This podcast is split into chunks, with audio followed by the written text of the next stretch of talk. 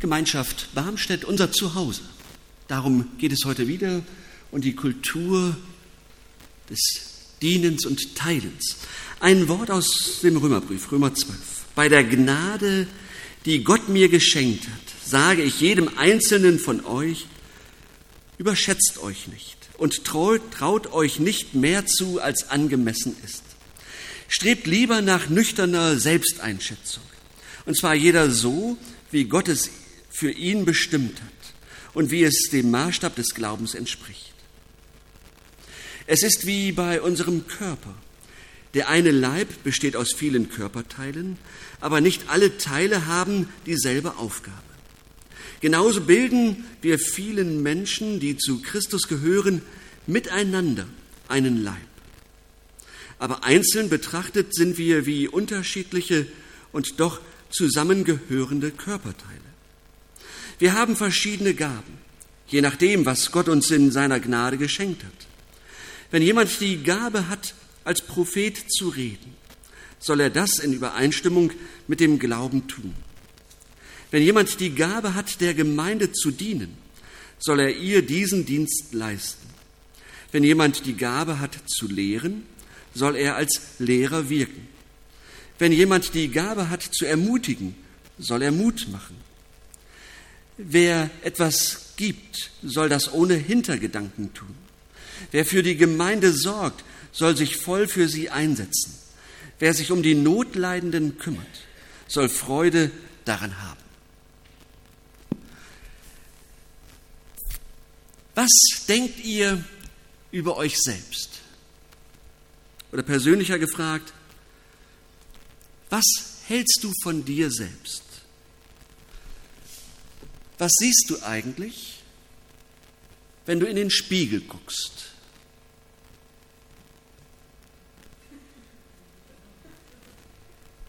Jeder kann sich das vorstellen. Jeden Morgen, manche mehr, manche weniger.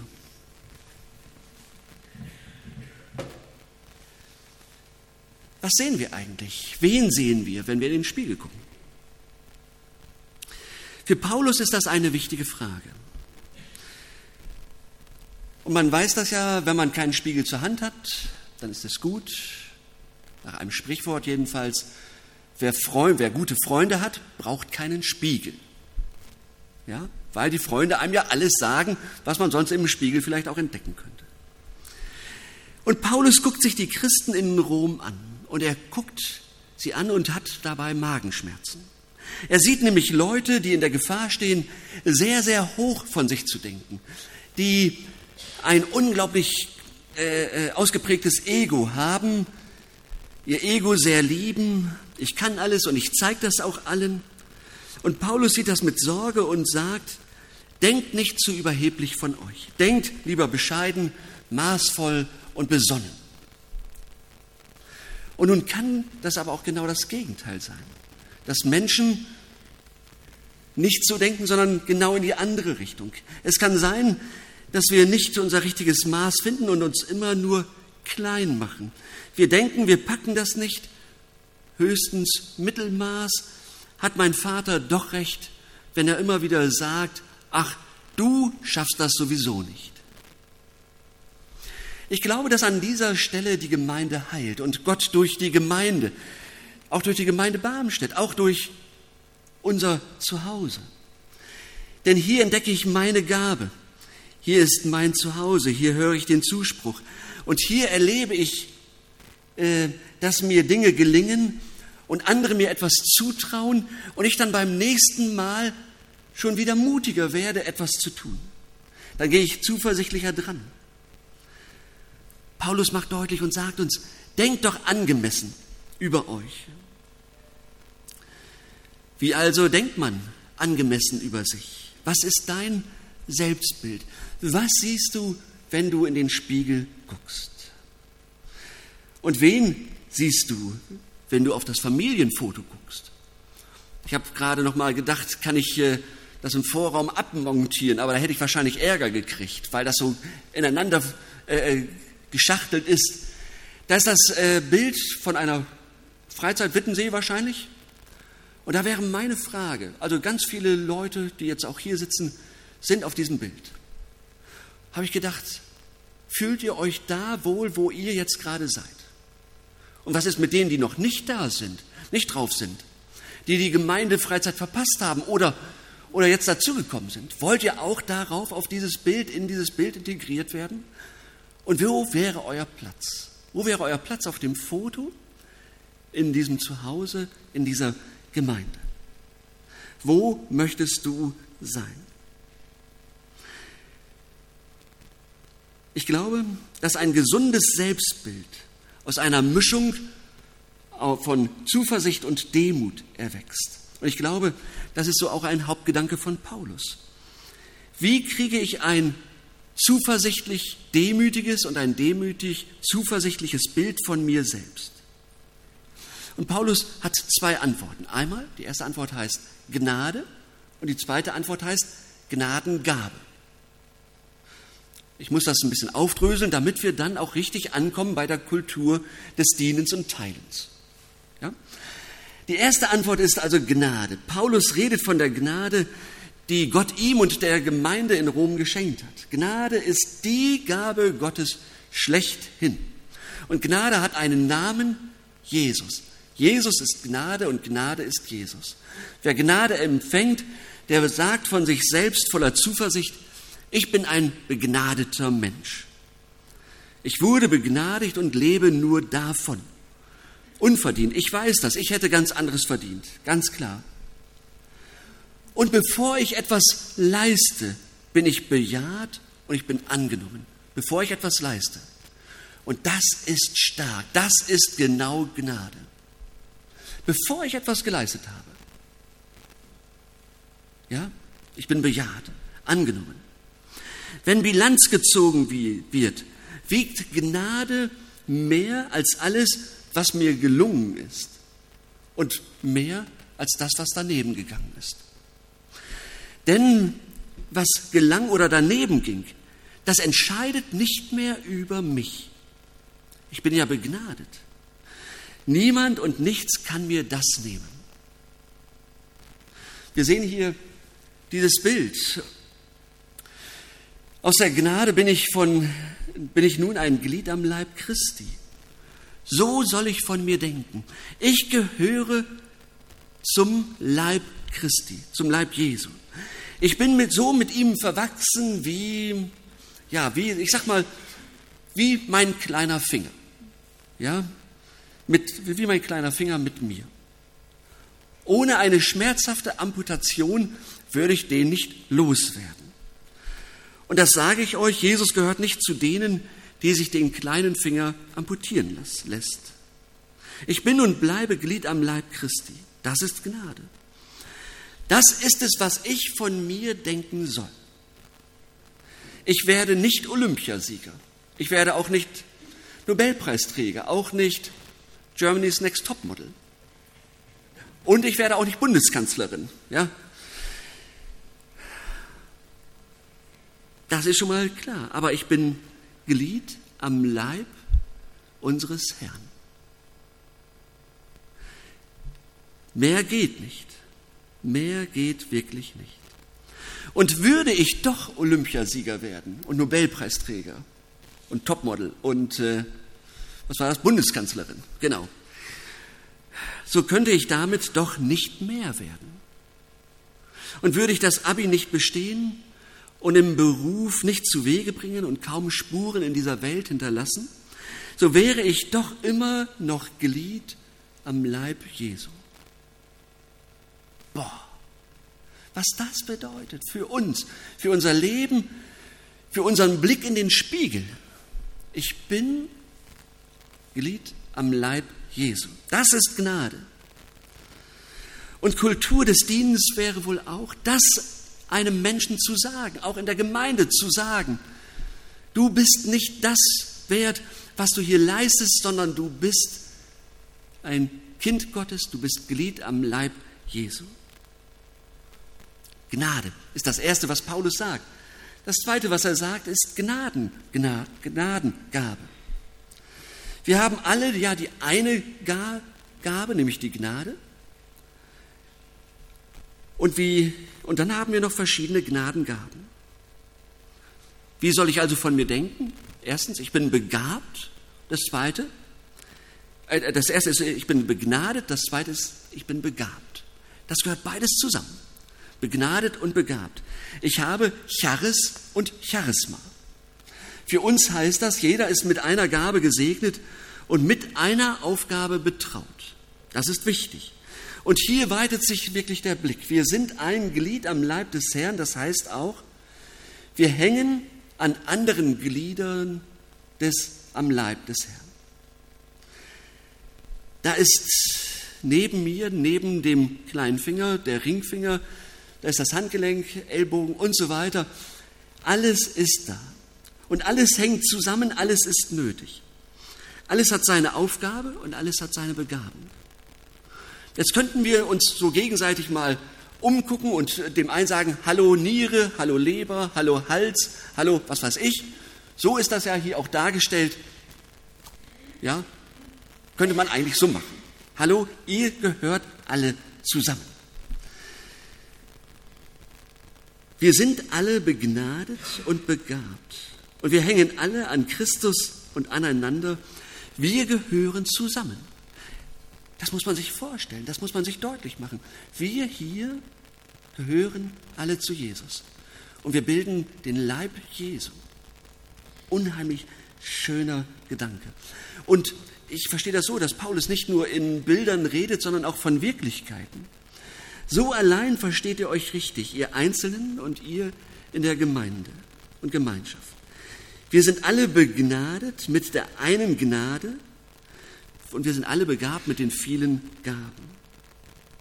Wir hängen an allem, in allem an Jesus. Und Paulus macht dann nochmal ein paar Dinge deutlich, die, die schon darauf hinzielen zur Kultur des Dienens unter uns. Dienen, dieses Wort ist ja so ins Gerede gekommen, machen wir nicht gerne.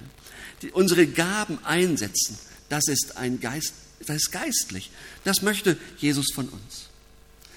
Der erste Gedanke, ähm, es gibt in der Gemeinde keine unbegabten Menschen. Jedem ist etwas gegeben. Kaum einem genau dasselbe wie dem anderen. Jedem ist etwas gegeben. Wir kennen hier keine Scheidung zwischen, den, zwischen der begabten Elite und, der, und dem unbegabten Rest. Auf keinen Fall. Wir alle haben Charis und Charisma. Und in einer gesunden Gemeinde erkennt man daran, oder eine gesunde Gemeinde erkennt man daran, dass sie diese Fülle der Gaben auch deutlich macht, diesen Gaben auch Raum gibt. Eine gesunde Gemeinde gibt denen Raum, deren Gaben offensichtlich ist. Die reden, die musizieren, die leiten, die organisieren und so weiter. Eine gesunde Gemeinde entdeckt aber auch die unscheinbaren Gaben und ermutigt die, die sie haben. Gaben, die eben nicht sofort zu erkennen sind. Die, die die stillen Dienste tun, will ich mal sagen. Die, die beten. Die, die reparieren, die, die besuchen, die spenden, die nachgehen, die Karten schreiben und die noch einen Besuch machen. Es gibt in der Gemeinde keine unbegabten Menschen, ganz ausdrücklich. Frauen und Männer, kleine und große, Niemand ist ohne Aufgabe und jede Gabe wird geachtet als eine Gabe der Gnade. Hier in der Gemeinschaft Barmstedt, unserem Zuhause. Es gibt keine unbegabten Menschen unter uns. Ein zweiter Gedanke, ich soll meine Gabe der Gemeinde nicht entziehen. Jesus hat das so eingerichtet, dass alles, was wir nötig haben, dass das auch unter uns da ist. Jesus hat also, Gott hat in seiner Weisheit in uns und in unsere Gemeinde investiert. Er hat sich das genau vorgestellt und überlegt, warum ich das und das habe. An Gabe, an Fähigkeiten. Und dass ich manches nicht habe. Er hat sich das genau ausgedacht und eine Gemeinde soll diese Gabe sehen und dieser Gabe Raum geben.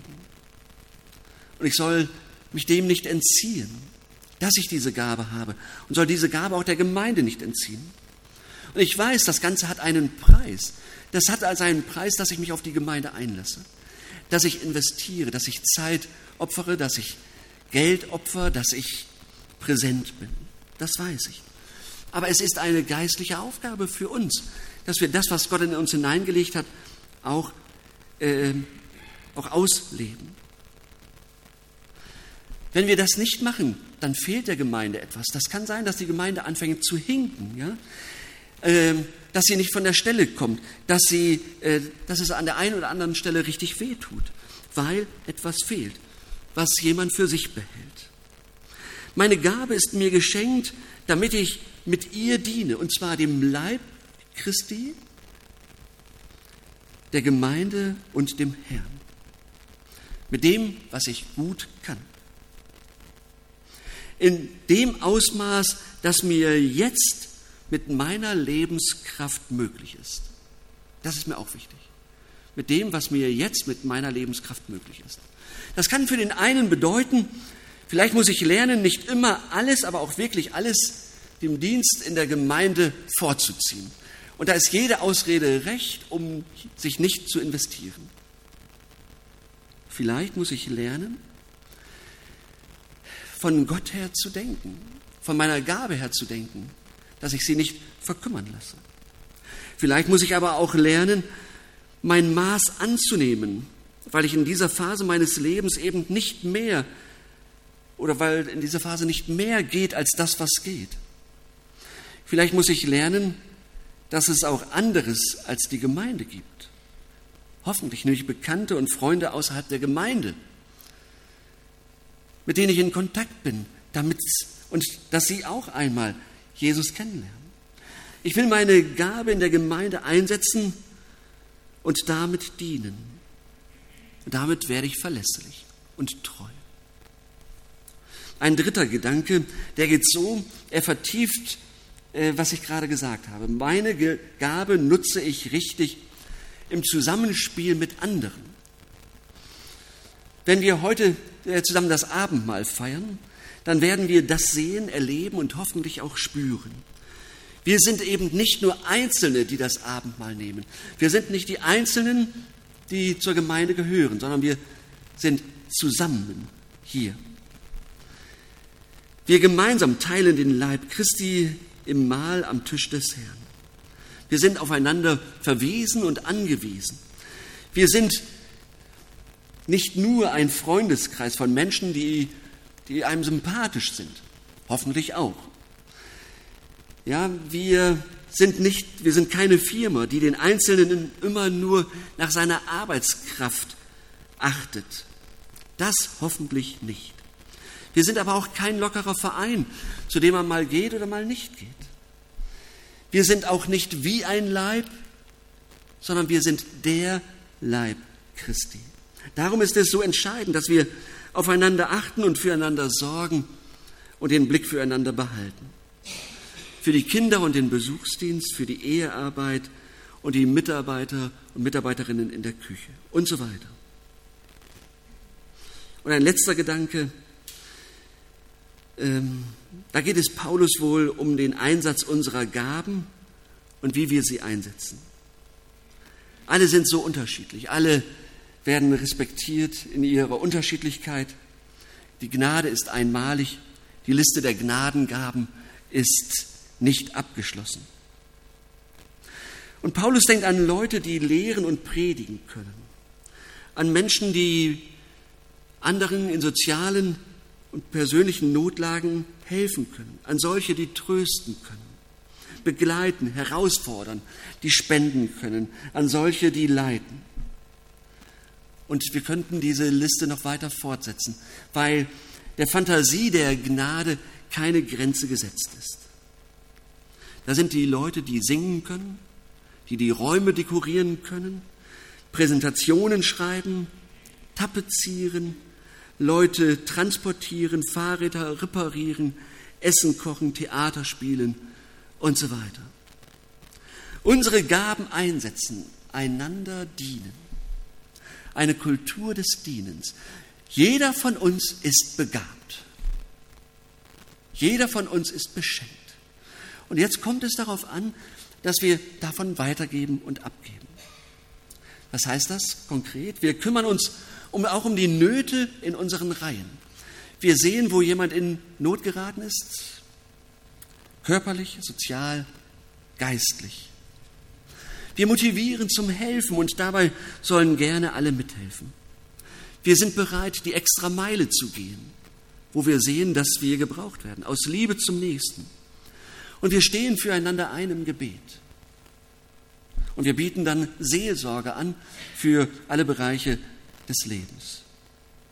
Und bei all dem kennen wir das ja.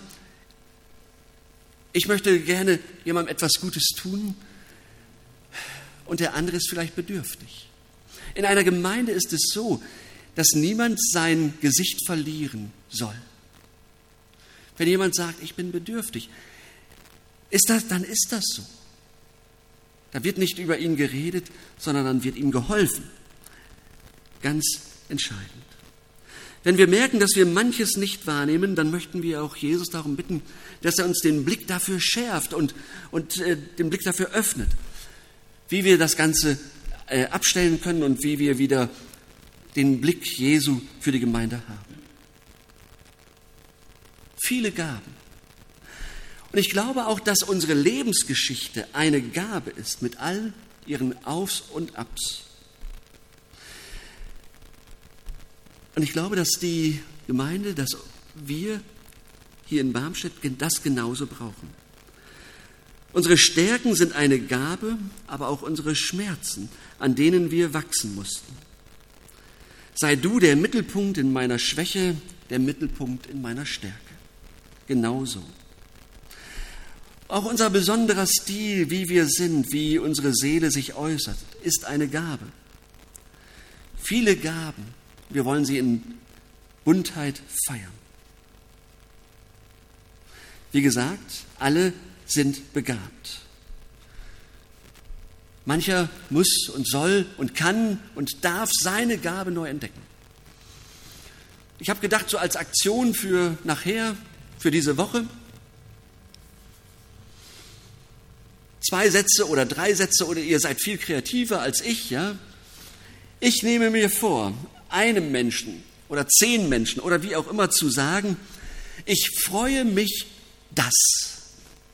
Und dann könnt ihr gerne sagen, was ihr am anderen wahrgenommen habt. Dass du so toll singen kannst, dass du so toll dekorieren kannst. Ich habe gehört, dass du das und das machst. Ich freue mich riesig darüber. Oder ich, sage, du weißt, das wollte ich dir schon lange mal sagen. Das wollte ich dir schon lange mal sagen, habe ich bis jetzt immer verpennt, aber jetzt möchte ich dir das endlich mal sagen. Und wir werden merken, wie Menschen aufblühen, sich freuen und ihre Gabe noch fröhlicher einbringen können in die Gemeinde. Da können wir nie zu viel tun. Deshalb dazu eine ganz herzliche Einladung. Wie bin ich gestartet? Was denkst du über dich selbst? Was ist es, das du heute mitnimmst? Was ist jetzt, wenn du in den Spiegel guckst? Ich bin Glied am Leib Christi, mehr kann ich nicht sein und werden. Vielleicht nehme ich auch mit oder nehmt ihr mit, keiner ist unbegabt, auch ich nicht. Und ich, jetzt bin ich herausgefordert, mich einzubringen. Vielleicht in einem Gespräch mit, äh, mit mir, mit, mit anderen äh, Mitarbeitern hier, um das rauszukriegen. rauszukriegen.